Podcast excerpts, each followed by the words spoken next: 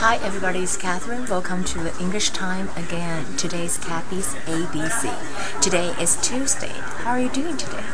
Today the topic I'll choose is kind of not so difficult because I want you guys to be relaxed. Yesterday we talked about up and down. Today I want to talk about in and out. When you said fill in fill in 就填这个单词。Can you fill in this form？可以填这个单词吗？或者是 fall in love 就是陷入爱河。Only fools fall in love. Who say that? Elvis Presley，猫王说的。I'm all out of love，我失恋了。I am in love with you，我爱上你了。I'm out of love with you，我不爱你了。 So that's the way we said.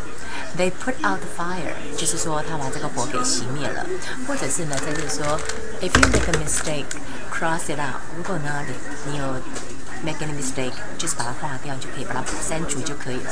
And the vocabulary today I wanted to share with you guys is kind of like when you go out on Friday nights or during the weekend, uh, you want to have fun. Maybe you go to the pub, you want to have some drinks, maybe some cocktail. Um, uh, what is your favorite cocktail? Mine, I would like to say maybe Long Island iced tea or first margarita without uh, without the salt on the edge, or um, uh, Betty on the Rock. Betty on the Rock is not really a cocktail. Cocktail is like a Manhattan or Long Island iced tea or frozen margarita or pina colada. I say so many drinks, so you know that I already know how to drink, right? 我知道很多酒的名字哦，因为我也很喜欢挑酒哦。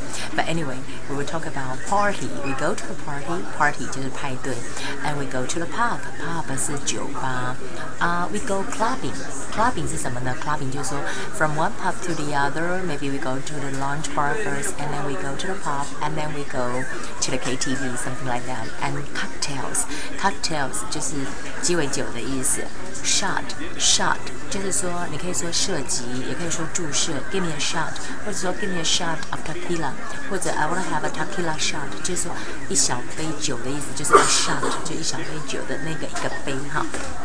Okay, so it's not hard, so let's try to practice it. Can you fill in the form for me? If you want to go to the United States to study, you have to fill in the uh, I-20 form, and you have to fill in a form, 就是填单子。Only fools fall in love. 只有傻瓜才谈恋爱，坠入爱河。Elvis Presley say that. I'm all out of love. 我失恋了。they put out the fire, and if you make a mistake, just cross it out. 就是就是你写错了，你就把它删掉就好了。You don't really have to erase it. Okay, that would be the English time for today. I'll see you guys tomorrow.